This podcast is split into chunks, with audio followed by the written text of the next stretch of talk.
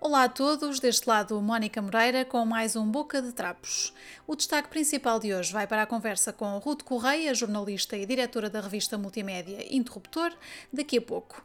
Para já, vamos às sugestões de eventos culturais que guardei para este episódio. A 2 de outubro acontece no Jardim Botânico da Universidade de Coimbra o espetáculo Jazz Não Jazz PT.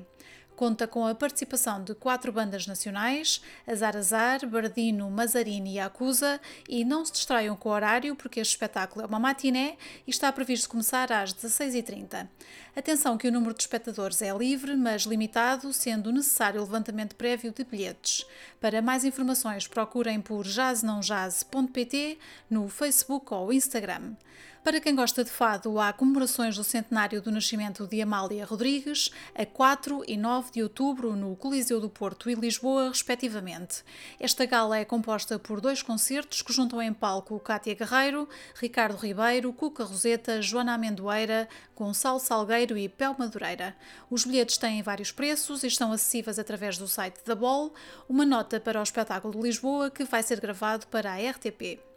Da música para o cinema, a Festa do Cinema Francês acontece este ano de 7 a 31 de outubro em nove cidades de norte a sul do país: Lisboa, Porto, Almada, Coimbra, Oeiras, Braga, Évora, Faro e Viseu. Esta é a 22ª edição e vai haver 57 filmes para ver, entre eles 19 antestreias. O preço dos bilhetes varia conforme as cidades e salas onde são exibidos os filmes. Toda a informação em festadocinemafrancês.com. No Boca Trapos de hoje, destaque para mais uma banda portuguesa, desta vez são os Prayers of Sanity, com o seu thrash metal Algarview.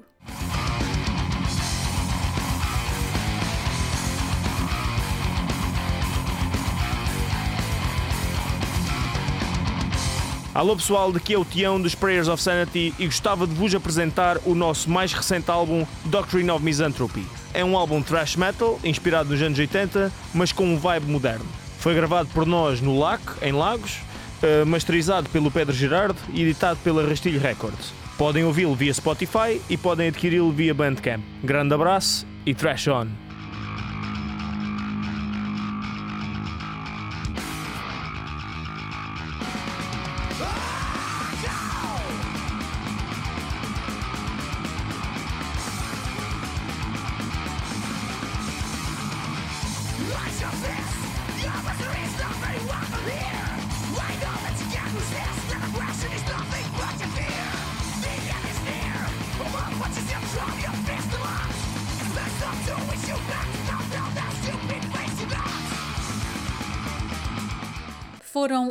Prayers of Sanity com o seu Doctrine of Misanthropy.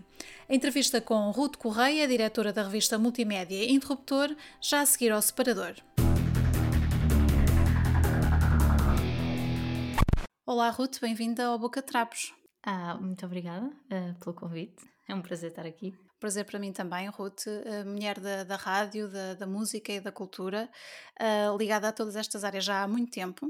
Um, és também minha colega numa modalidade que eu acho que muita gente não conhece e que é altamente exigente, que é o que eu chamo o remo contra a maré. O que é que tu tens a dizer sobre isto? Logo assim para começar. Epá, para começar é complicado. Uh, o que eu tenho a dizer sobre isso? Eu concordo, no geral, uhum. acho que remo um bocadinho contra a maré. Uh, já, já passei por muitos sítios, já fiz muitas coisas. Sim. Um, mas te, acho que tenho um percurso, se calhar, um pouco atípico. Uhum. Uh, e, e, mas vou continuando, não é? Claro. Quando eu digo remar contra a maré, obviamente em sentido figurativo, uma vez que nesta área da cultura as coisas acabam por não ser muito fáceis, não é? E temos aquela sensação de que queremos falar de muitas coisas e nem sempre é fácil. E pronto, já são muitos anos também para ti, não é? já há mais de, de 10 anos que trabalhas nesta área? Uh, sim, eu acho que o meu primeiro emprego oficial, portanto, primeira vez que fui paga para uhum. isso, acho que faz, fez 10 anos este ano. Ok, parabéns então pela década. Obrigada. Uh, mas antes disso já tinha feito muita coisa de borla, não é? Hum, já sim. tinha. É tinha o clássico. Trabalho voluntário, ah, que é importante também, atenção, e acho que é super importante no início. Uhum. Um, já tinha estado na zero, tinha feito, já tinha estagiado em, em várias rádios, mas acho que eh, em 2011 é a primeira, é a primeira vez em que realmente tenho um contrato profissional uh, na área. Mas então, sim, são, são 10 anos redondos, não é? Este ano. 10 anos oficiais uh, e um bocadinho mais não oficiais. Que uhum. eu acho uhum. que é importante e também eu normalmente conto com, com, com os não oficiais também, porque uh, aprendi tanto ou mais nesses do que uhum. nos outros que vieram a seguir. Claro. Há pouco falavas na, na, Zero, era uma rádio universitária? A Rádio Zero é a rádio do Instituto uhum. Superior Técnico, sim, é universitária. Um, e, e, pronto, e foi onde eu comecei o foi meu teu caminho. primeiro contacto com a rádio? Com a rádio, sim. Com a rádio, sim. Eu já tinha feito algumas coisas uh, ligadas à, à, área, eu vou chamar assim, à área assim mais vaga da cultura sim. e da comunicação. Uhum. Uh, já tinha feito assim algumas coisas engraçadas. Havia um festival de vídeo em Sintra, um festival de vídeo jovem. Eu já tinha feito parte da equipa que, que, organi que organizava, barra produzia um, o evento. Um, mas, em, mas a minha entrada na rádio, sim, é, é na Zero, que foi okay. em março de 2007. Uhum. Já lá vai muito tempo, depois muito, de, muito de fazeres várias coisas, foste parar à Rádio Oxigênio. Como é que foi essa, essa transição e esse início da rádio mais a sério? Uh, foi, na verdade, foi, foi gradual, um, porque, uh, bem, houve aí várias peças que se encaixaram. Foi quando uhum. eu acabei a faculdade, um, fui fazer um curso de jornalismo e crítica musical para a ETIC Sim. e a Isilda, que era na altura a diretora da, da Oxigênio, era uma das. Sim. Exato, a Isilda uhum. Sanches. Uh, que agora está na Antena 3. Uhum. Uh, ela era uma das professoras uh, do curso acaso já nem me lembro que disciplina é que ela dava. Se calhar era mesmo crítica. Bem, não sei, nós tínhamos uma série de disciplinas à volta da música, da indústria, de, de, do jornalismo musical, de formatos, história da indústria discográfica, coisas assim. Uhum. Um, e foi aí que eu conheci a Isilda Sanches. Na altura, uh, eu. Hum, eu não sei muito bem se na altura já escrevia para a Dance Club ou não. Sim. Não sei se chegou um bocadinho mais tarde. É que Dance Club estava ligada só à música eletrónica ou fazia mais coisas? A Dance Club fazia só música eletrónica uhum. e eu acho que já tinha começado o... Não, foi mais tarde, foi mais tarde. Então, eu fui para a ETIC uh, e era um curso à noite e entretanto uhum. uh, arranjei um estágio na Cidade FM em que uh, estava a fazer produção do programa da manhã. Sim. Uh, e portanto foi, foi assim uma fase bastante complicada em que eu me levantava às 5 da manhã uh, e me deitava à meia-noite em alguns dias. Isso é um bom ritmo. Foi assim, foi horror, absolutamente horroroso. Eu acho que nunca mais dormi da mesma forma. Sim. Eu tinha um sono muito pesado e acho que a partir daí ficou tudo muito baralhado no meu cérebro. É dormir 5 um, horas por noite logo para começar é difícil. Uh, sim, mas entretanto, o meu estágio, uh, pronto, era um estágio de seis meses, uhum. e quando eu estava a acabar o estágio na cidade, uh, eu gostava muito do oxigênio, uh, portanto, eu era completamente. Eu não vou dizer que era fanática do oxigênio, uhum. mas, mas andava lá perto. Um, e, e, na altura, pronto, atirei o barro à parede e falei com a Isila a perguntar se ela precisava de ajuda, se estou pronta, não é? Tipo, eu faço qualquer coisa, deixem-me fazer qualquer coisa. E aquilo coincidiu com o verão, que é uma altura de férias, em que eles realmente uhum. ficavam um bocado desfalcados. A, equipas, a equipa era bastante pequena. Sim. Um, e, e, pronto, e fiz um estágio de três meses. Na altura já, já tinha, já estava, fiz logo rubricas, estava a gravar a emissão da noite. Uh, Sim. Portanto, eram três horas de emissão e pronto, e ajudava no que, no que era no que era uhum. preciso. Então vieste daquele horário da manhã da, da cidade e passaste para um horário de noite no, no oxigênio. Sim, Também sim. foi bom então fazer essa mudança. Foi, foi muito violento. Uh, eu tenho, tenho muito, eu lido muito mal com mudanças de horários uh, e, e, e pronto, mas pronto, foi o que teve de ser e na altura, na altura era muito nova, então não gostava nada, não é? A gente nem sente. Uh, estou a dizer isto, mas obviamente eu senti, senti bem. Um, e entretanto, pronto, estive no oxigênio durante três meses no verão, depois o estágio acabou uh, e fiquei naquele período da travessia do deserto e que acho que foi nessa altura que comecei a escrever umas, uns artigos para uhum. a Dance Club e também era editora online, portanto acabava por, que na altura era basicamente passar artigos que tinham saído na revista para o site. Sim. Uh, outros tempos, não é? Outros tempos, exato. E depois, em março de 2011, um, vou para a Música no Coração, uhum. em que acabo por ter também um papel misto, em que fiquei na Música no Coração a fazer a eh, comunicação online, em que geria Sim as redes dos festivais e, uhum. E dava ali uma ajuda na assessoria de imprensa, porque era eu que escrevia os conteúdos todos de comunicados, biografias, uh, informações úteis, uh, pronto. Uh, e combinava isso com uma espécie de, de part-time no oxigênio, em que fazia as emissões de fim de semana.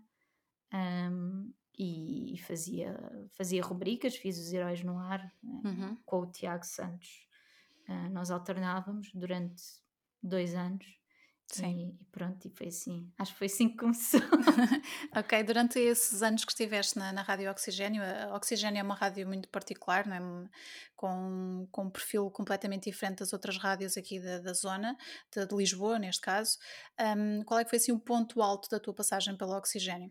Uf, uh, Algo que tenha marcado. Da primeira ou da segunda vez? Da que tu quiseres. que eu acho que foram muito diferentes. Uh, Sim. E, e pronto. Uh, mas não sei, eu, os, os, as, as primeiras semanas de estágio uhum. eu estava completamente na lua. Claro, estava era completamente... uma tua rádio preferida, não é? era a minha rádio preferida, a minha música preferida. Uh, e depois havia toda uma série de, de, coisas um bocado fora, porque, por exemplo, o Tiago Santos, uh, que, que, pronto, que era um membro dos Colipnóis e que tem uma história uhum, na música sim. portuguesa super uh, importante e super ligada a, a, bandas que eu, que eu adorava e, e que adoro e, e, que de repente confrontar-me com o facto de ele ser meu colega uh, e, e volta e meia é engraçado que nós nem nos cruzávamos muito nessa altura mas uh, uns anos mais tarde, quando eu voltei para o Oxigênio, ele ainda estava lá e uhum. tinha o painel a seguir ao meu, eu estava a fazer as manhãs, portanto fazia 7, 10 e ele entrava às 10 um, e, e volta e meia eu metia-me com ele uh, porque realmente, pá, coisas tolas do género. Clip Noise são os Orelha Negra originais e coisas assim. um, mas, pá, não sei, ponto alto. Algo que tenha ficado mesmo marcado em ti, quer seja da primeira ou da segunda passagem, mas sendo a tua rádio preferida e conseguindo ter ido, ido para lá, não é?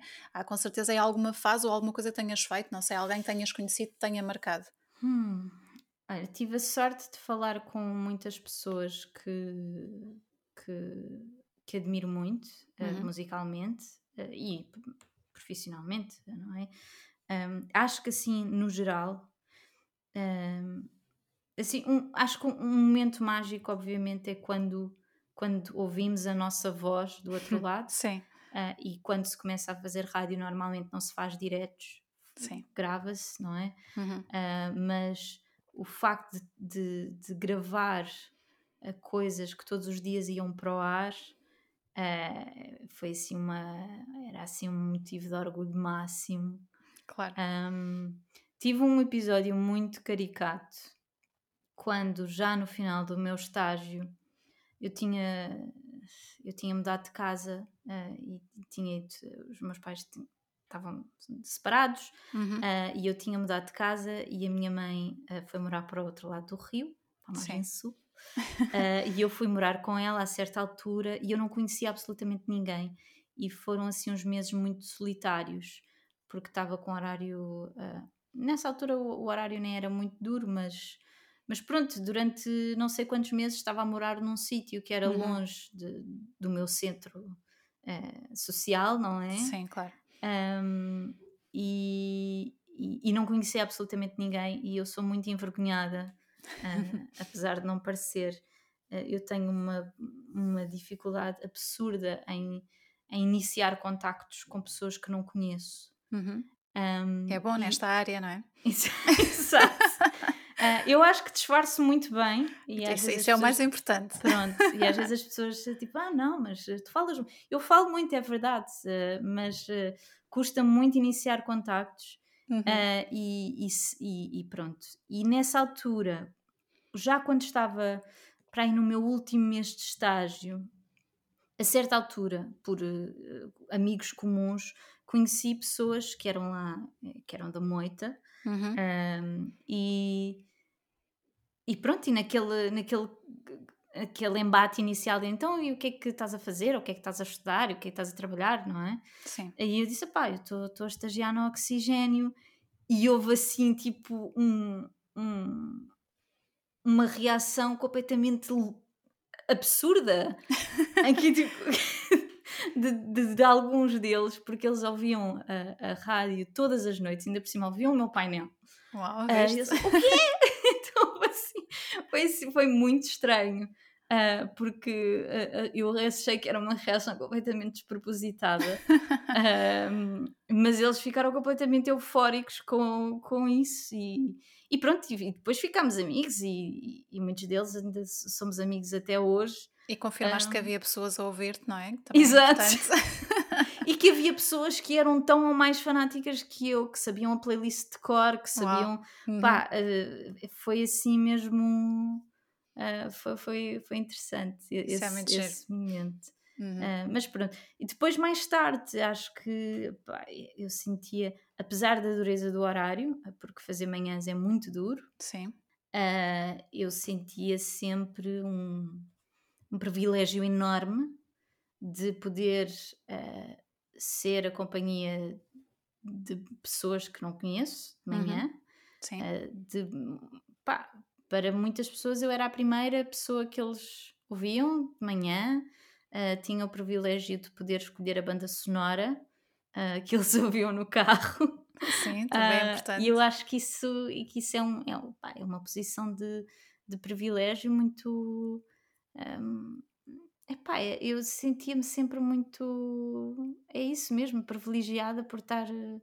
por ter esse papel na vida de pessoas que nem uhum. sequer conhecia e Estás a ajudar a definir um mood, não é? Logo de manhã Exato. para o resto do dia. Sim. ok, isso é tudo muito interessante de saber, Ruth, porque realmente eh, quem gosta de rádio e quem consegue por sorte, logo ao início, ir para uma rádio Costa, não é? Tiveste essa sorte, eh, consegue ser uma coisa especial, não é? No que fica, portanto, isso é sempre super interessante. Um, depois de, disto tudo, eu, eu tenho aqui, portanto, tu estudaste em Inglaterra, não é? Fizeste um mestrado em produção e gestão de rádio. Fiz. Como fiz. é que isso correu para ti? Gostaste da experiência de estar a estudar no estrangeiro? Uh, eu, sim. sim, okay. é a resposta. sim. sim. Não sei se uh, o, o mas é assim, pronto, quer dizer, foi. Eu fui lá parar um bocado por acaso. Uhum. Uh, o plano inicial não era estudar no, no Reino Unido, mas coisas da vida levaram a que isso acontecesse. Ok. Um, e sim, fiz um mestrado de, em rádio, uhum. em produção e em gestão, e foi muito engraçado. Uh, um, na altura eu tinha sentimentos mistos, uh, quando uma pessoa quando está quando tá na situação não é tem sempre considerações mistas. Agora olhando para trás, Sim. Um, eh, pá, foi foi muito foi mesmo muito fixe. Um, foi uma experiência muito enriquecedora uh, do ponto de vista, acho que a todos os níveis, tipo pessoal, de, de, de aprendizagem, de, uhum. até porque, por exemplo, eu, eu, já, já quando fiz o mestrado já tinha vários anos de experiência em rádio, já tinha feito rádio em contextos muito diferentes, portanto já tinha passado pela Cidade FM, que é uma estação grande, uh, que faz parte de um, de um grupo grande, Uhum. Um, já tinha feito Rádio na Zero, que é uma estação uh, feita por estudantes em que tudo é voluntário. Já tinha estado no Oxigênio, que é uma estação pequena, uh, com recursos mais ou menos limitados, mas que opera uh, num campo hiper especializado, que estava articulada com uma série de outras coisas que aconteciam em Lisboa, etc. Sim. E, portanto, uh, chegar à Inglaterra e experimentar formatos e, e funções até, tipo um, coisas como ser produtora executiva, que é, um, que é uma figura que em Portugal, mesmo nas rádios grandes, existem produtores, não é? Sim. Mas que a, a figura do produtor executivo é uma coisa que não existirá em quase rádio nenhuma uhum. em Portugal. É capaz de existir num ou noutro programa, Sim. Uh, mas, mas pronto, e, e experimentar uma série de coisas que eu não tinha eh, nunca tinha considerado sequer. E... e, que não terias a oportunidade, se calhar, de fazer cá, não é? Sem dúvida. Uhum. E, e, e, o panorama radiofónico uh, no Reino Unido é, é riquíssimo uh, e foi, foi mesmo muito, muito bom. Então, um, neste caso, tiveste uma componente muito prática no teu mestrado. Sim, o mestrado era quase todo prático. Eu uhum. acho que uma das coisas até que me, na altura me chateou um bocado que era tudo Sim. prático. A e sério? eu já estava num patamar que assim, pá, malta, eu já tenho experiência, não não estou aqui, para, quer dizer, claro que estou aqui para melhorar as minhas competências e, uhum. e, e, quando estás num espaço em que realmente podes experimentar e tens espaço para errar, uh, é, é quando aprendes mais. Mas eu já não estava nessa fase e e, e, muitas das pessoas que iam, que iam fazer o mestrado iam diretas da licenciatura uh, e, e, eu não, eu já tinha, uhum. já tinha bastante experiência, já uh, pronto, já não era completamente uh, novata, novata é? naquelas Sim. aventuras. Mas Sim. foi super interessante, Pá, fizemos coisas, fiz, fiz audiodramas, fiz documentários, fui produtora executiva, que foi uma coisa que eu gostei muito uhum. de fazer, e acho que foi nessa altura que também acabei por ter um, um, um certo uh, desapego, ou ganhar um certo desapego à figura da, da locução, de fazer locução, uhum. da locução Sim. de continuidade, que era aquilo que eu achava que queria fazer e que depois, quando uh, estive lá, um, e também porque estava a fazer rádio numa, numa língua que não, é, que não era a minha, Sim. e que apesar de dominar não é a mesma coisa. Claro. Um, e acho que aí comecei a sentir algum uh, desapego a essa ideia uhum. da, da, locução ou de ser locutora, em que Sim. acho que foi aí que comecei a perceber que se calhar não era bem por aí o caminho. Também depois, mais tarde, acabou por ser outra vez uhum. uh, e, e, gostei muito. E, aliás, acabava há um bocadinho, dizia que sentia esse privilégio e dizia bom dia às pessoas. E, Sim e, e tudo mais, mas que a locução de continuidade é, na verdade, das coisas mais aborrecidas em rádio. eu, eu gostei imenso, que... por exemplo, de fazer programação musical. Sim. Uh, e, e, fiz isso durante um ano uh, e pá, dava-me um gozo imenso todas as semanas rever as listas, rever uh, os horários, os clocks, que pronto, que, que é um é o, é o, gráfico circular que representa a hora e que tem fatias okay. bem definidas sobre o que é que passa a que horas, não é? Sim. Tipo, um, eu, eu adorei fazer programação musical, uh, adorei ser produtora executiva, acho que era uma boa acho que não sou boa produtora, mas acho que era boa produtora executiva. Uh, uh, sou, era boa a encaixar num, num, programa grande, era, era boa a encaixar as coisas umas nas outras, a perceber o que é que fazia sentido, o que é que tinha de cair, essas coisas. Eu acho engraçado que, que digas isso né, relativamente à área da rádio, uh, porque no meu caso falo pela área da televisão, que é a minha área principal, um, em que se sente exatamente isso. As pessoas pensam na, na rádio e na televisão só para quem dá a cara ou dá a voz, os jornalistas, os pivôs, os apresentadores, mas depois há todo um trabalho por trás, não é? E às vezes as pessoas não têm, não têm a possibilidade de, de experimentar. Uhum. E quando experimenta, gosta-se. Eu, quando cheguei à produção, senti isso que tu estás a dizer relativamente aos trabalhos que fizeste neste mestrado de rádio.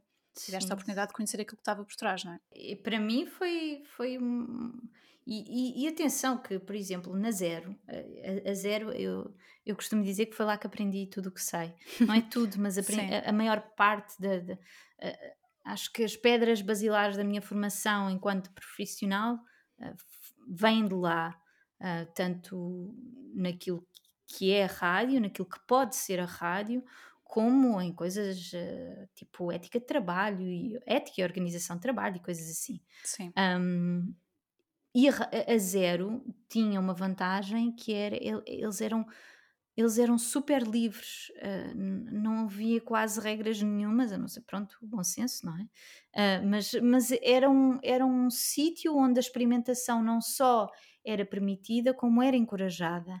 Uhum. Um, e, e, depois, normalmente, quando se está nesse espaço, aprende-se muito, cresce-se muito, e depois, quando se entra na, numa vida profissional mais formatada, não é? Acaba-se por perder essa parte da, da, experimentação, que é importante uh, para, para, para, para desenvolver. Começar, claro. uhum. Mas mesmo ao longo, uh, e eu acho que isso é uma luta que eu tenho, que é constante, que é eu aborreço-me com muita facilidade. E a partir do momento em que eu sinto que não estou a evoluir, que não estou a desenvolver conhecimento, que não estou a desenvolver eh, competências, um, eu desinteresso-me. Sim, tens que estar e... interessada com aquilo que estás a fazer, tens que estar Exato. a aprender qualquer coisa, não é? Sim, e, e mas lá... tu tiveste sorte, eu tenho que dizer isto, que tu tiveste sorte de ter uma universidade que tivesse uma rádio, não é? Que desse oportunidade atenção, aos estudantes. Atenção, eu, a, a, rádio, a Rádio Zero não era na minha universidade. Era eu tive noutra. sorte de ir okay. lá parar. Então, de qualquer das formas, tiveste Porque ela não era na minha universidade, sim. sim, sem dúvida. Eu digo isto porque há muitos cursos que são tão teóricos, especialmente na área da comunicação, são tão teóricos, não têm essas componentes mais práticas, que acho que são muito uhum. importantes nessa altura da nossa formação. Sim, eu Portanto, senti... ainda bem que lá foste parar. Sim, eu senti totalmente isso, aliás, eh, eh, ainda tive, tive esta conversa há pouco tempo, que é, eu entrei na faculdade a achar que queria ser jornalista, Uhum. Jornalista séria, não é? Fazer política, economia. Séria. jornalista séria, sim. Séria. Uh, mas pronto, a tratar assuntos que são mais uh, urgentes, diria uhum. eu. Sim. Um, e cheguei à universidade, eu fui para a Nova, Uh, e ao fim de, não sei, para aí três semanas, três semanas ou três meses, na verdade, não, não sei nem faz muita diferença, Sim, mas eu fiquei completamente desencantada com aquilo tudo. Um, estava muitíssimo chateada com, com o curso. Uh, uhum. Uh, aquilo era super teórico, metade das coisas eu não percebia para que é que serviam, Como uh, a componente prática quase não existia. Sim, não, exato. Era mesmo, mesmo, só existia nos, nos anos mais avançados, tipo no segundo e no terceiro ano, e uhum. mesmo nesses anos era muito, muito escassa.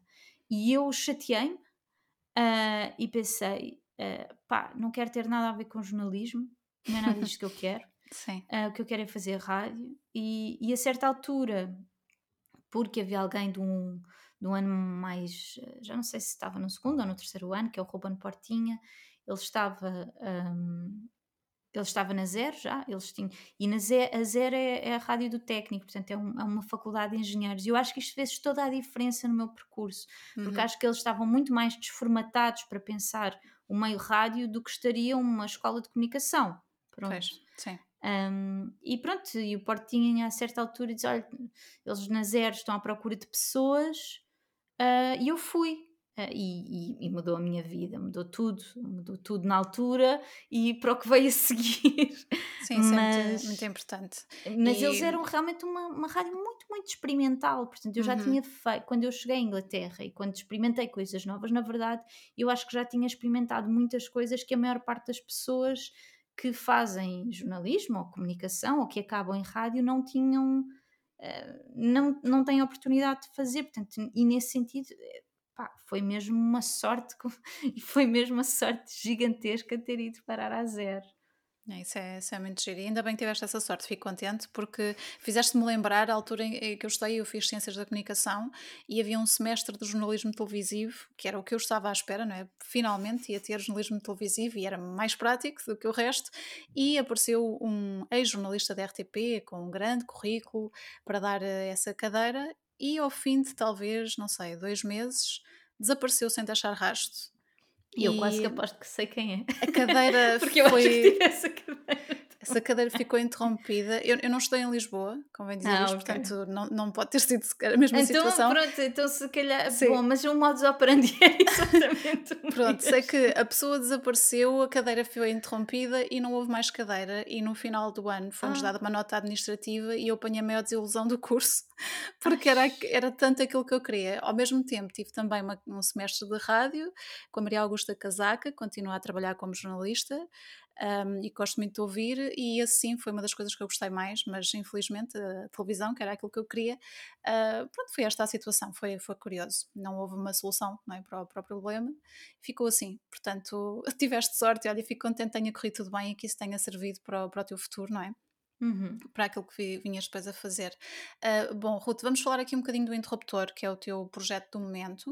Uh, fizeram um ano, parabéns. Obrigada. uh, vou, vou, ler aquilo que vocês têm na vossa descrição, porque acho que é uma descrição muito curiosa. Okay. E então diz: O Interruptor é uma revista multimédia independente que olha para o mundo pelas lentes da cultura, tentando que nunca fiquem embaciadas. Queres elaborar um bocadinho para quem nos está a ouvir hoje aqui no Boca Trapos, saber bem o que é que é o interruptor? Ai, isso realmente, isso agora de ouvir assim, é, é, é, muito metafórico, não é? Me sinto esotérico. Sim. Bem, um, o interruptor tenta realmente uh, analisar. Eu, eu ia dizer o mundo, mas nós, ah, pronto, afunilamos um bocadinho, não é? Uhum. Mas tentamos olhar para a cultura de uma forma uh, transparente. Uh, muitas vezes os, os, ciclos de produção de conteúdo à volta da cultura estão muito Uh, ligados à máquina da indústria e nós tentamos fugir um bocado disso, tentamos Sim. ser transparentes na moda, no modo como o fazemos e trabalhamos muitos formatos de jornalismo de dados, portanto nós pegamos em grandes volumes de dados, em, em bases uhum. de dados grandes mesmo, ah, e quando eu digo grandes mesmo, é, por exemplo, nós já, nós já pegámos na base de dados inteira do Discogs. a e sério? varremos aquilo. Grande sim. trabalheira, sim. Um, pronto, afunilámos para aquilo que precisávamos, mas, uhum. mas, mas já descarreguei a base de dados uh, toda do Discogs para o meu disco. Uau, uh, ok. Pronto. Mas olha, antes de, de avançares, Ruth, deixa-me só, para quem está a ouvir e não sabe o que é isto do jornalismo de dados, vamos uhum. explicar só assim brevemente o que é que se trata. Vocês trabalham com, Sim, com é, dados, lá está. É isso mesmo, nós trabalhamos com grande, nós vamos procurar uh, informação uh, a grandes volumes de dados e depois trabalhamos sobre isso. Um, no caso do interruptor, nós já fizemos, pronto, esta do Discogs que eu referi ainda agora, uhum. nós pegámos na, na, base de dados do Discogs e filtramos e, e analisámos 60 anos de edição discográfica em Portugal. E o que é que vocês estavam à procura nesse, nesse caso em particular? Neste caso, nós estávamos a fazer uma série que se chamava, uh, que era uma pergunta, que era se estamos a ouvir mais música portuguesa. Uhum. E nós já tínhamos feito uh, dois trabalhos à volta deste tema, portanto, isto foi o capítulo final. Uh, no primeiro tínhamos feito assim uma espécie de, uh, quase, não é bem um ensaio, mas um, é quase um artigo de história, um historiográfico, vá, uhum. sobre como é que a música portuguesa vai ganhando espaço dentro da comunicação social uh, na viragem do milénio, que houve ali uma série de, de, de coisas que mudaram no espaço mediático nacional que permitiram que a música portuguesa fosse ganhando espaço, porque ela não tinha muito espaço e hoje em dia tem bastante. Um, e depois fizemos um artigo em que analisámos 16 anos de tabelas de vendas de álbuns uhum. e em uhum. que tentámos perceber se a música se, se estava se estava a ouvir mais música portuguesa, que foi assim um, um mini desafio, porque não havendo volumes de dados Uh, volumes de dados, não, desculpa, volumes de vendas, uh, nem números de cópias, portanto, não temos uh, nem volumes de vendas, nem receitas, nem uhum. valor de receita. Mas temos, por exemplo, por, nós, nós acabámos por medir pela, pela propor, proporção de artistas portugueses que estavam, que apareciam nas tabelas. e nós sabemos que as tabelas de venda foram perdendo bastante importância, sei lá, nos últimos 10 anos, progressivamente. E os números mudaram bastante, não é? Também. Exato. Uh, mas, mas que acaba por dar ali uma, uma visão ainda assim bastante real do, daquilo que é, que é o mercado da música em Portugal, ainda que com esse ligeiro desfazamento. E depois uh, fechamos esse ciclo com uh, uma conversa com, agora não me lembro do nome dos senhores, que vergonha, mas com dois senhores da no, Fonoteca. No site Munic... da Interruptor.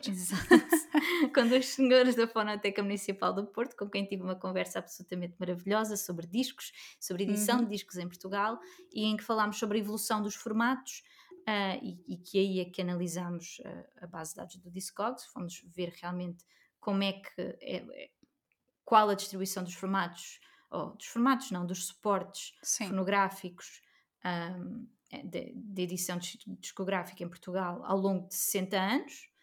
Um, em bastante tempo, sim. Exato.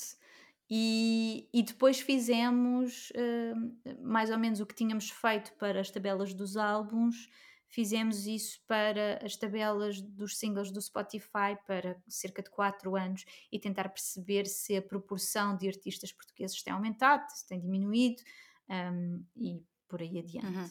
Ou seja, vocês passam a vida no interruptor em investigação, em tratamento desses dados que vocês encontram conforme a temática que querem abordar, certo? Sim, sim, uhum. é mais ou menos isso. Nós já fizemos trabalhos sobre, uh, sobre várias coisas. Uh, pronto, estes foram mais focados na questão da música portuguesa. Fizemos uma quantificação da misoginia no Raptuga. Uhum, que lembro-me dessa, sim. Eh, que, que, é um, que é um artigo um bocadinho mais controverso, mas que nós nos esforçámos para ser bastante contextualizado e para, para, para que as pessoas pudessem perceber a nuance, que obviamente aquilo não, não, é, não, não quer dizer que por um rapper usar uma determinada, um determinado termo não, não quer dizer que seja naturalmente ou que seja imediatamente misógino e por aí adiante. Sim. Nós tentámos, aí já foi uma reportagem, um, mas em que realmente analisámos, nós processámos mais de 1100 letras de rap nacional. Sim, eu acho curioso que vocês deem esse trabalho de fazer uma coisa completa, não é? Que é importante. Um, e convém aqui referir, eh, quem quiser mais informação sobre este vosso, vosso trabalho interruptor é interruptor.pt um, e convém também dizer que tudo o que vocês fazem é em conteúdo aberto, portanto não há publicidade, não há paywalls, não, não há nada dessas coisas. Uh, sim, não há nada dessas coisas e acrescento que também não há. Um, nós não usamos cookies invasivos, não fazemos uhum. tracking, portanto uh, não seguimos as pessoas quando elas não estão no nosso site. sim. Uh, nem quando elas estão no nosso site, nós sabemos quantas pessoas veem cada artigo e pouco mais. Sim. pronto, sabemos aquelas coisas básicas de quais os dispositivos que nos visitam e, e pronto, sistemas operativos, coisas mais técnicas, um, mas, mas de resto uh, recolhemos, aliás, né, recolhemos muito pouca informação de quem nos lê, uhum. uh, porque respeitamos a privacidade das pessoas e achamos que, que isso é importante. Uh, não temos Google Analytics sequer, utilizamos uhum. um outro Sim. software que é aberto. Uh, acreditamos que é importante que o acesso uh, à cultura se mantenha aberto, o mais aberto possível, um, porque é, um, é, é a maneira mais fácil de democratizar, é, ou melhor, é mais o contrário, que é se não houver acesso a, não uhum. se consegue democratizar. Um, claro. E portanto, nós oferecemos uma perspectiva um bocadinho uh, mais aprofundada, às vezes um bocado fora da caixa, nós tentamos fazer coisas um bocadinho fora da caixa, um, como este, o artigo da misoginia no rap, é um exemplo disso, mas também. Sim sei lá, te, testamos algoritmos para ver se, se os algoritmos conseguem distinguir os heterónimos do Fernando Pessoa, isso foi logo um dos nossos primeiros artigos. Uhum. Uh, agora há pouco tempo uh, fizemos uma brincadeira com a pontuação de, de, o, nosso último, o nosso artigo mais recente, que, que tem a ver com a, com a, pontuação dos livros, e basicamente extraímos a pontuação de 25 livros de, de 25 autores portugueses e analisámos uh, mais ou menos os padrões, quem é que usa mais o quê. Sim, isso uh, é muito giro, não é? Vocês, obviamente, quando fizeram a análise do Saramago, tiveram menos trabalho, não é? Ah o Saramago na verdade é muito fácil porque é só vírgulas Exato. e muito poucos pontos finais e ele não muito usa mais nada. para contar. Exatamente. Mas a, acaba por ser eh, interessante porque, por exemplo, nós analisámos o ensaio sobre a cegueira uhum. uh, e, e uh, conseguimos fazer coisas como a relação, por cada, por cada ponto final que ele utiliza, nós sabemos que ele utiliza sete vírgulas, que se isto são contas Uau, que eu acho que ninguém tinha feito. é específico. Um, e também conseguimos perceber quem é que, por exemplo, uh, o Saramago tem frases longas, mas o Lobatunes, no, no livro em que nós analisamos, que eu acho que foi As Naus, se não enganada, mas eu creio que foi As Naus, um, tem frases ainda mais longas. Um, Depois também temos coisas como certos pontos que foram caindo mais ou menos em desuso. Ok, um, isso também é interessante. Portanto, podem ver isso tudo no interruptor, não é? Tudo é isso, para... exatamente. Ok. Uh, não sendo de todo o modus operandi do, dos outros sites em Portugal e não só, uh, isto de não seguir os utilizadores e de não ter publicidade, uh, de não pedir dinheiro pelos conteúdos, como é que o interruptor se, se consegue então manter? Com dificuldade. É, primeiro. com muita Sim. dificuldade. Olha, nós, nós recebemos donativos dos nossos leitores Uhum. Um, e apesar de não cobrirem uh, nem de longe nem de perto a despesa que, que o interruptor dá, a certa altura, uh, isto, atenção, a despesa. Um, uh, isto não querendo entrar em termos técnicos, mas Sim. também não querendo ser uh, pouco precisa, um, a certa altura os donativos cobrem toda a parte operacional uh, uhum. de, que não envolve trabalho ok? okay. Portanto, o interruptor já não dá despesa extra, uh, a não ser, uh, ou seja, uh, sem ser o trabalho das pessoas envolvidas, uhum. pá, despesas de infraestrutura, coisas que precisamos de vez em quando, etc, etc. Claro. Um, isso já, já, já é pago com as subscrições, com os donativos de, uhum. de quem nos lê e de quem acha que o nosso trabalho um, merece esse empurrãozinho. Nós temos vários níveis de, de subscrição. Uh, a única diferença para quem, uh, para quem dá mais dinheiro é que dá mais dinheiro, portanto, nós não uhum, fechamos nada. Um, a única coisa que eu diria que é se uma pessoa, quando subscreve o interruptor, um, nós costumamos mandar uh, e-mails com alguns um, algumas cenas de bastidores, explicar porque uhum, é que sim. tomámos uma determinada opção num, num, artigo ou algumas dificuldades que tivemos e que acabam, como é que as resolvemos. Nos últimos artigos temos partilhado também gráficos que produzimos e que, que, que acabamos por não utilizar, Sim. ou alguns gráficos que tentámos fazer, mas que depois chegámos à conclusão que não iam resultar. Então porque... vocês são bastante transparentes, não é? Nesse processo de trabalho. Sim, sim, uhum. sim. E partilhamos, quando desenvolvemos código para os artigos, também partilhamos. Uh, o código está aberto, pode ser uh, utilizado. Okay. E agora, para o nosso aniversário, uh, reunimos os conjuntos de dados que fomos criando Portanto, uhum. às vezes trabalhamos com coisas que já, por exemplo, quando uh, trabalhamos com a base de dados do Discogs, a base de dados do Discogs são para aí 6 ou 8 GB, aquilo é uma, um absurdo. Enorme, Aliás, sim. são várias bases de dados que, que, que podem e que estão interligadas, uhum. uh, mas não é, não é uma tabela no Excel, não é? Aliás, aquilo para, para abrir aquilo foi, foi complicado. Uh, mas uh, nós, mas por exemplo, nós dessa informação extraímos a informação relativa a Portugal. Uhum. E então um, disponibilizamos esses, esses conjuntos de dados que vamos compilando e que vamos reunindo, como as tabelas de vendas, um, como a obra de, de, pessoa, de maneira que já está numa forma, já está organizada de forma que possa ser processada mais facilmente. Uh, os Ou livros seja, do Plano Nacional por, de Leitura. Acaba por ser útil depois também dessa forma, não é? Exatamente, e qualquer pessoa uh, pode usar aqueles dados para, para outro tipo de análises que nós não fazemos, porque quando fazemos as análises temos uma perspectiva jornalística, mas existem, uh, nós podemos olhar para o mesmo conjunto de dados com mil lentes diferentes, não é? Um, com, basta perguntar uma basta fazer uma pergunta diferente, não é? Um, e, e, e, tentamos mesmo que, que seja o mais transparente possível. Eu acho que agora me perdi, eu ia responder mais qualquer coisa no meio disto tudo, mas pronto, não é Eu estava a ouvir e, te, e, acho que a pergunta foi respondida, portanto. não, mas aqui o importante seria dizer também é quem está a ouvir hoje que o interruptor tem todos estes conteúdos que tu mencionaste e muitos mais disponíveis uh, no site, uh, mas vocês têm também uma newsletter semanal, que é o Circuito, queres explicar um bocadinho do que é que se trata? Sim, os circuitos. Ah, eu vou voltar atrás porque sim, já percebi, já sei onde é que me perdi. Ah, ok. Sim. Uh, quando tu perguntaste uh, como é que nós nos aguentamos uh, financeiramente. Uhum. Sim. Entretanto, no verão nós ganhámos uma bolsa. Ok.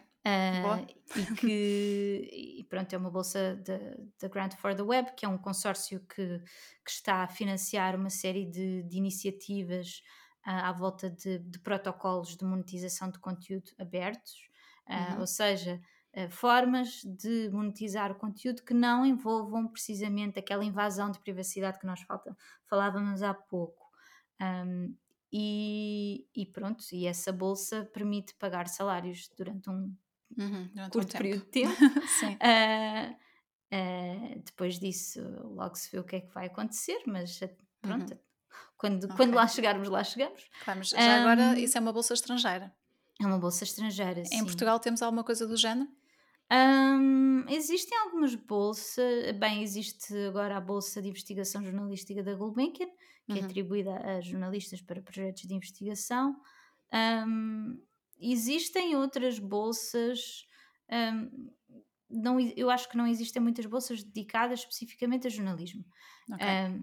mas esta bolsa que nós conseguimos também não é dedicada a jornalismo, portanto, nós tivemos de pensar aqui um bocadinho fora da caixa, mas uhum. achámos que isto encaixava no, no, no nosso perfil, um, porque nós realmente não queremos invadir a privacidade de ninguém e queremos que os nossos leitores.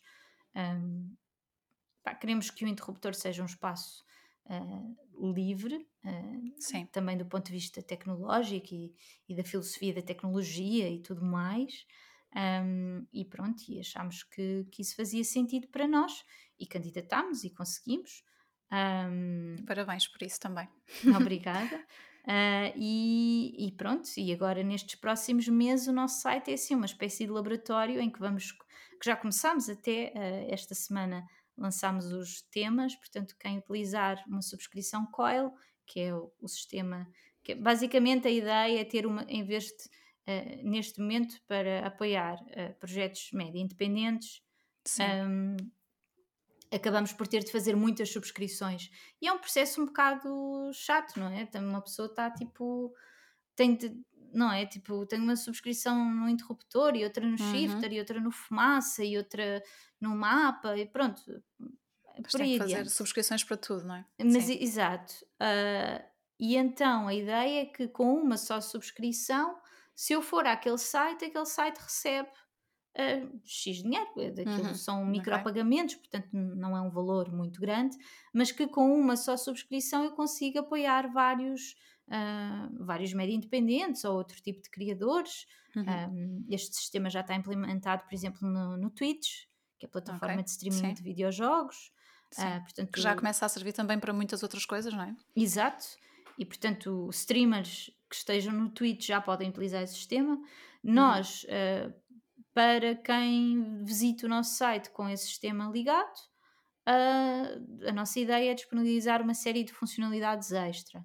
Esta semana lançámos novos temas, portanto, as pessoas podem escolher uh, se querem, além do modo uh, claro e do modo escuro que nós já oferecemos e que está aberto a toda a gente, quem utilizar a subscrição Coil pode escolher um, um modo pesco, que tem, tem pronto, aquilo não é bem laranja, por isso é que foi, penso que parece assim uma cor muito presunçosa, mas não é só porque aquilo não é de facto laranja.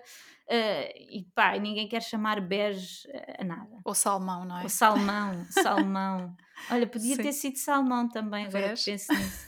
Mas pêssego, pronto. É São alternativas. Pêssego é giro, é fofinho, não é? Sim, exato.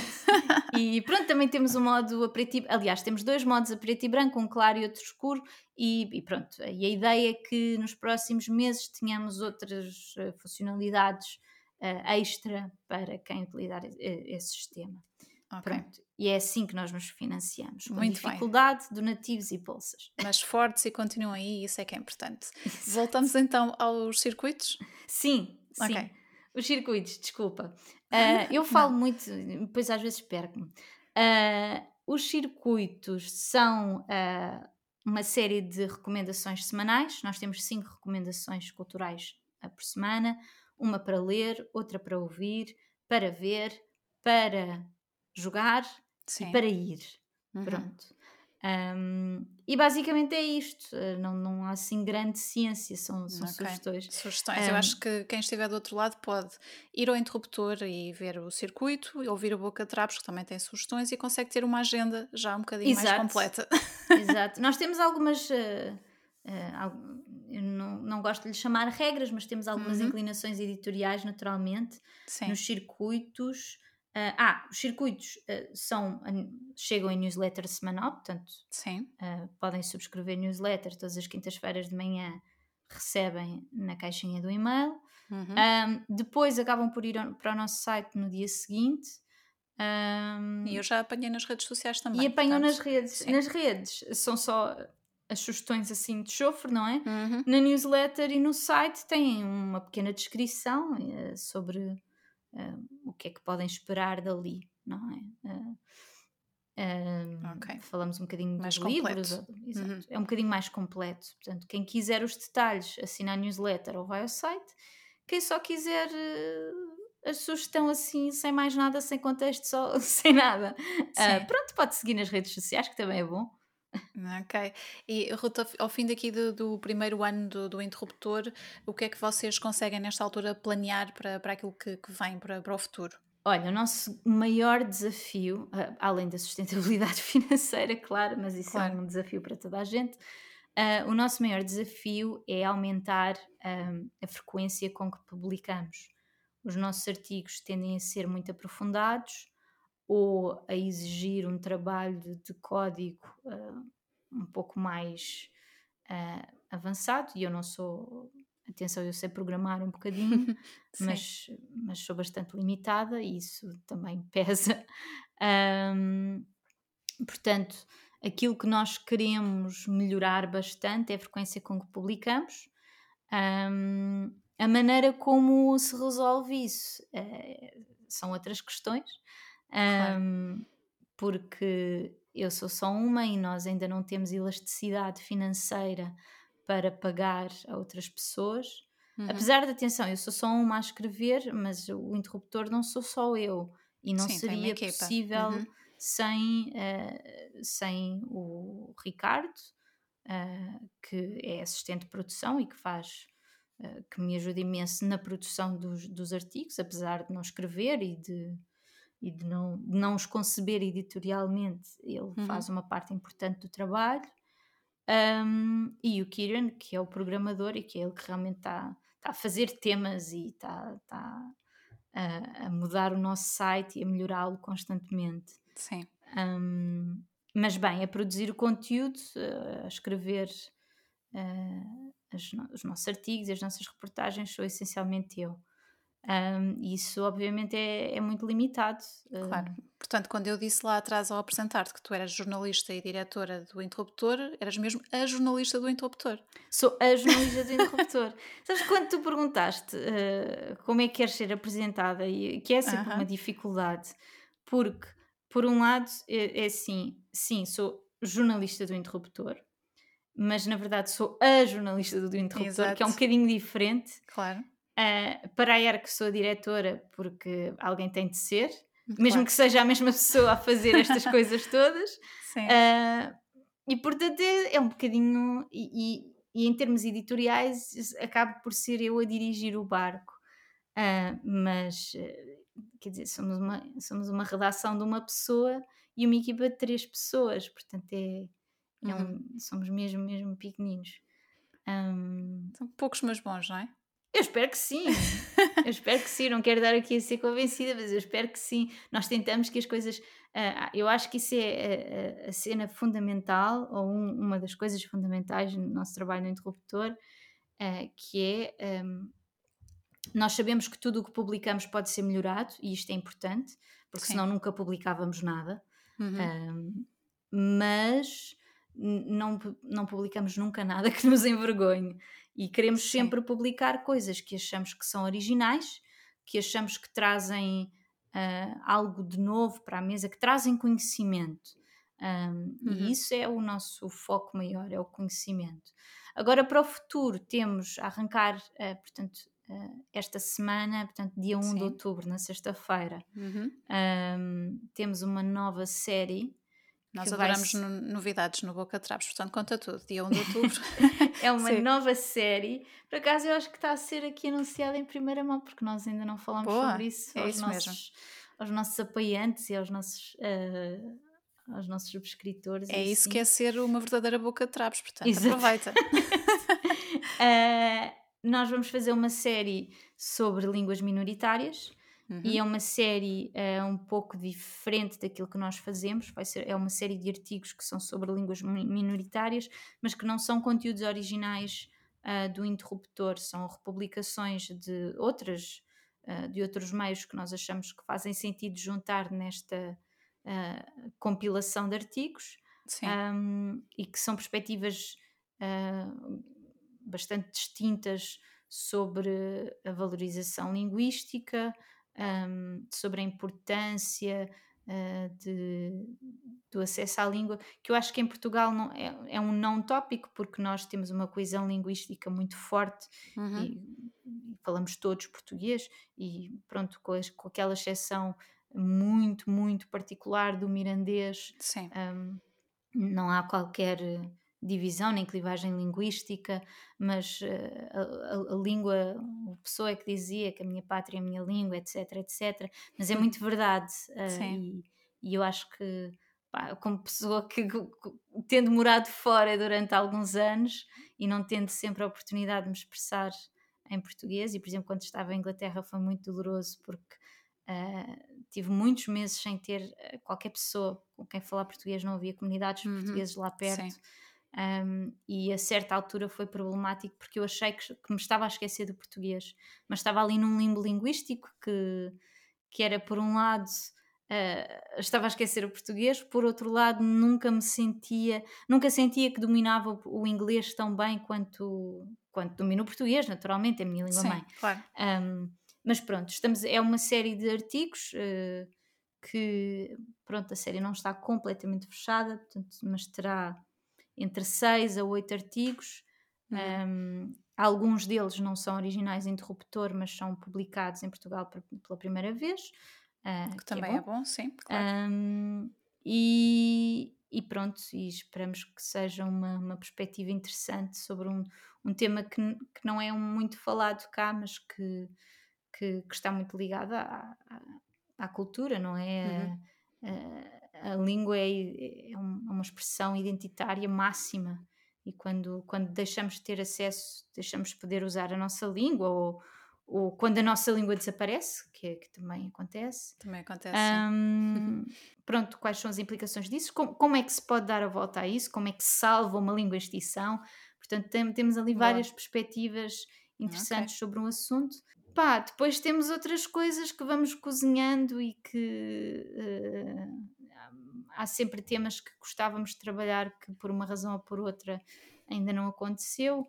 Houve coisas em que pegámos e que depois deixámos cair, eh, trabalhos, por exemplo, sobre humor, Sim. sobre comédia e o que é que nos faz com, rir. Exato. Com certeza muito tempo não é? para tratar todos esses temas e, e mais sim, alguns. Sim, e às vezes começamos coisas, mas depois não conseguimos arranjar os dados que precisamos ou ou a história ou a maneira como as coisas se organizam para nós não faz muito sentido ou achamos uhum. que não acrescenta muito e, e, acabamos por deixar cair algumas coisas nesse sentido. Um, mas pronto, é, é, é acho que acima de tudo vamos ter mais coisas com dados, que eu acho que é aquilo que uhum. nos Sim. distingue dos outros. Sim, sem dúvida. Um, e, e tentar sempre trazer uma coisa um bocadinho mais fora da caixa, não é? Nós não fazemos atualidade, não fazemos uhum. Eh, críticas, não fazemos reportagens sobre algo que esteja a acontecer agora, não é? Tentamos sempre ter um olhar mais geral sobre os assuntos, às vezes afunilamos, eh, pronto, as nossas análises são um bocado aprofundadas, eu diria, mas tentamos criar ali contextos à volta das, de, de, dos dados que vamos trabalhando. E, e, é isso que queremos continuar a fazer. Claro, nós vamos ficar a aguardar por todos esses conteúdos no interruptor que vocês vão, vão editando e publicando. Um, no meio de toda esta investigação e todos estes dados, consegues ainda ter tempo para fazer outras coisas que gostas, como dar atenção aos discos, aos livros e também aos videojogos? Bem, agora está tudo ligado, não é? Que é, que é aquela, é aquela praga que é, uma, que é uma coisa boa e uma coisa má, não é? Que é, por um lado Uh, tens sempre, uh, quer dizer, não é preciso desculpa para pegar num livro nem num disco, atenção, uhum. mas, uh, mas sim, quer dizer, tenho, tenho, tenho tempo, tenho, tenho que ter sempre tempo para livros e discos, sobretudo. Tens que fazer tempo, são, não é? é sim, são é as minhas. Uh, pá, também gosto de cinema e coisas assim, mas eu, as minhas, os meus, o meu foco é livros e discos. Uhum. E, e eu, este ano foi assim um ano de reencontro com a literatura, porque acho que a imigração me afastou muito dos livros. A, entrada na vida adulta e depois a imigração me afastou muito da literatura, que era uma coisa que eu amava e que amo e que tudo, tudo, eu amo, eu amo livros, Sim. amo discos. Uh, e, e, este ano uh, pus o objetivo de ler 30 livros. Um, pronto, ao longo do ano. Ao longo do ano. E, e estás a conseguir? Muito, uh, sim, Uh, estou muito Boa. bem lançada, ainda não cheguei aos 30, mas uh, acho mas que ainda agora... tens uns meses, não é? Também. Sim, mas para, para, acho que agora para não chegar aos 30 as coisas tinham de correr mesmo muito mal e eu não eu vou, eu estou a meio do livro número 28, acho eu. Ah, bom, então Portanto, estás quase. Uh, e foi, foi das melhores coisas que foi melhor de 2021, acho. O destaque para 2021. É importante também termos estes projetos, não é? objetivos pessoais, uh, coisas que até podem ser, parecer pequeninas, mas para nós são importantes. E Sim. espero que continues a ter tempo para tudo isso e também para, para o interruptor e que haja espaço para o interruptor crescer, ok? Para nos continuar a dar esses conteúdos, Ruth. Eu espero que sim. Eu espero que sim. É só. É, pá, é, nós vamos trabalhando, as coisas vão acontecendo e. E pronto, é tentar, tentar sempre. Eh, eu acho que é, nós tentamos dar sempre o nosso melhor. E uhum. isto é, é, é, muito clichê, é muito lugar comum, não é? Mas os lugares comuns estão lá para ser utilizados, não é? Exato. Uh, mas mas é, é mesmo isso que nós tentamos. Uh, temos noção das nossas limitações, dos nossos, dos nossos recursos, não é? Um, mas tentamos sempre que aquilo que, aquilo que publicamos tem que ter um certo nível de, de qualidade e de. Isso é que é importante. Exato. Ok, Ruth, olha, muito obrigada pelo teu obrigada tempo. Obrigada eu. Corra tudo bem e em breve ficamos à espera dessas novidades todas e mais ainda. Muito obrigada. Obrigada e até aqui. à próxima. Até à próxima. Obrigada. Por hoje é tudo. Contactos, links e afins na descrição do episódio. Obrigada pela companhia. Até ao próximo. Boca de Trapos. catrapos